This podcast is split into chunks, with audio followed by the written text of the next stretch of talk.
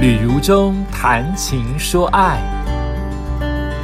欢迎收听《旅如中谈情说爱》。你相信现在的教育制度吗？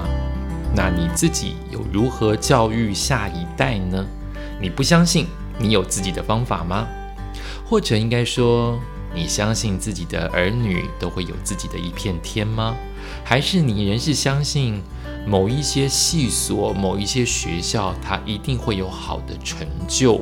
如果你念不到明星学校，你的儿女就一无是处了呢？当事情不在自己身上啊，你可能就会说别人家的孩子啊，不要念明星学校啊，人一定会有出路啊，什么都有出路啊。可是当你碰到自己的儿女，你就会逼自己的儿女一定要读书，一定要明星学校，一定要台大啊，这就是人。我今天看到一篇文章，它是二零一六年在亲子天下的文章，流传好多遍了，被人分享好几次了，我居然现在才看到。他提到的是校长爸爸给水电学徒儿子的一封信。看到这样的片名，你大概猜得出他要把它写成就是感觉很有知识水准的爸爸给好像求学不如意的儿子。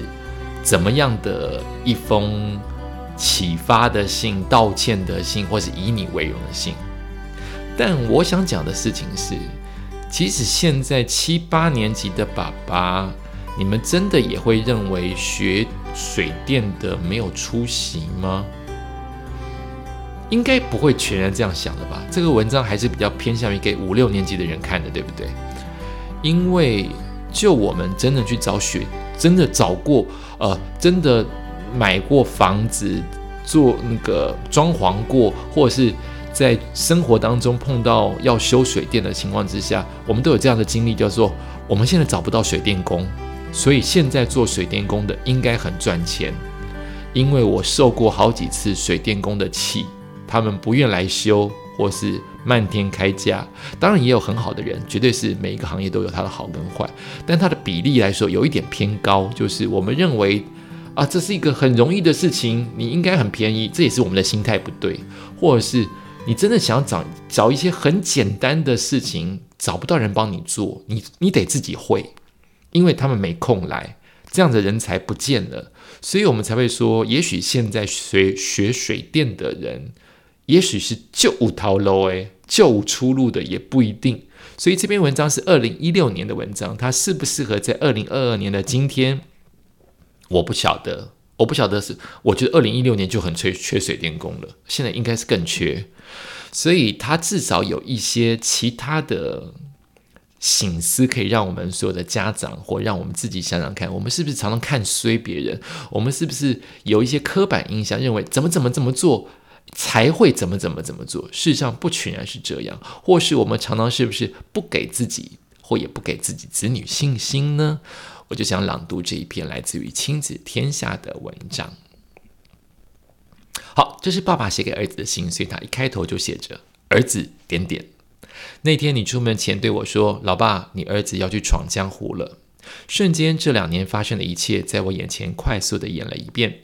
到目前为止，我还是不知道自己的决定到底对不对。但我想，现在的你应该清楚明白的知道自己想要的是什么样的人生。你当时想告诉我的是，老爸，你看我是不是过得很好、很快乐，对吧？从小你算是一个顽皮的小孩，但是你国中成绩能从第一次模拟考的 PR 三十进步到机测时接近 PR 七十，证明你是个能读书的小孩。很多南投人高中会到台中念书，但我自己国中毕业就离开家念书，经常想家，也非常孤单。我不想要你经历这种寂寞，不想要你离家太远。你喜欢拆解组装，正好成绩也上得了草屯商工的配管科，便这样走上了水电工这条路。配管科的学习说来辛苦，却也很有价值。毕业前你就拿到了四张丙级、一张乙级的执照。毕业后你应该可以去自来水厂工作，但现在大学生满街跑，我担心学历不如人，要你去考大学。你自己找好了补习班，放学后就从南头坐车到台中补习，整整一年呢，每天都到晚上十点多才回到家里。你的努力，我跟你老妈都看在眼里。一年之后，考上高雄应用科技大学，前身是高雄工专，是我当年考高中的第一志愿。只是你爷爷一心要我当老师，否则我想我现在应该是某个大老板了吧。陪你报道那天，我走进高应大，比你还要兴奋，还跟电机系馆拍照。你替我完成了梦想，进了这所学校。但是没想到两个月之后，你哭着在半夜打电话回家，改变了我们原以为的美梦成真。你说：“爸，他们都不理我，他们不喜欢我。”这句话像是一道闪电打中我。我知道你爱交朋友，高中的人际关系也很好，在大学无法迅速融入同传的情况，一定让你很不好受。这是你第一次离开家念书，应该是想家，所以鼓励你多参加社团，认识朋友。下课后也可以跟他们多出去玩。想不到过不久你又打来，你在电话里一直哭，说你看到人群就会怕，不敢进教室。高雄很热，得了登革热，想休学。你想休学这四个字，让我跟你妈妈讨论很久。她不愿意你放弃读大学的大好机会，也担心你只有高中毕业，学历不如人。但是我想的不一样，决定休学固然是人生一条很不一样的路，但是两年在人生的长河里应该不算什么吧？我对你妈说：“让他回来吧，之后的事情再做打算。”我没说出口的是，我怕失去你，怕你想不开，怕你行为偏差。怕你做傻事。休学并不代表在家里当米虫虚度时光，你得替自己的人生负责。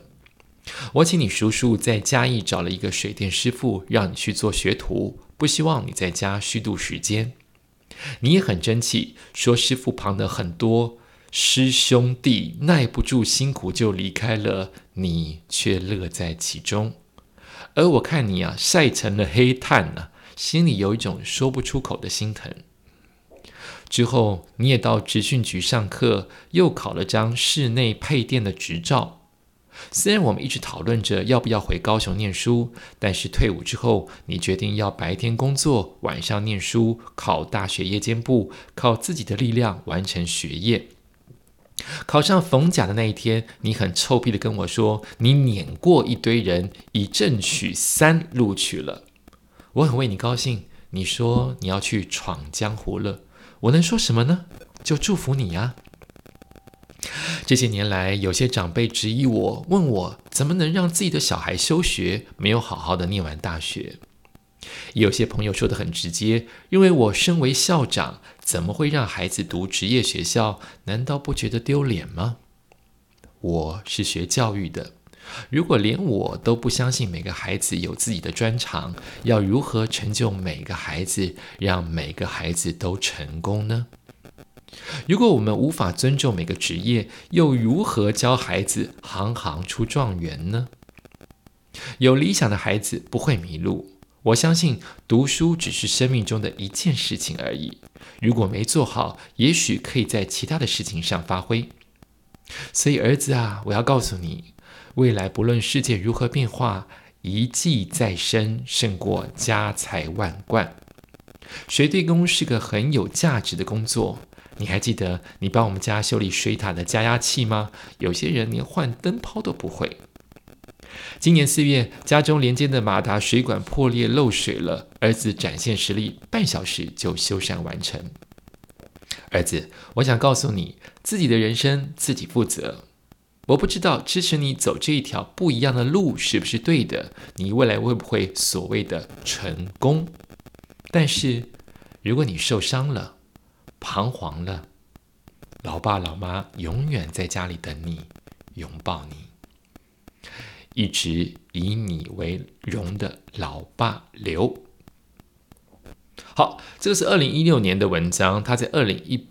二零二一年，也就是五年之后，做了一个更新版，上面写着下面的附注说：阿亮校长的儿子至今已经有七八年的工作经验喽。本文刊出之后，阿亮校长接到水电公司老板娘的讯息，邀请阿亮校长的儿子到公司上班。然而，当时正在大学半工半读的儿子已经找到学徒的工作，所以阿亮校长便代替儿子婉拒。那么大学毕业之后呢，儿子决定换工作，并在家附近找了个小的水电行继续学习。想不到工作刚谈好，那么水电公司老板娘又来关心近况。然后呢，我又回答说，儿子刚谈好工作，诶，总不能食而食言而肥，言而无信吧？于是双方又再一次的错过了。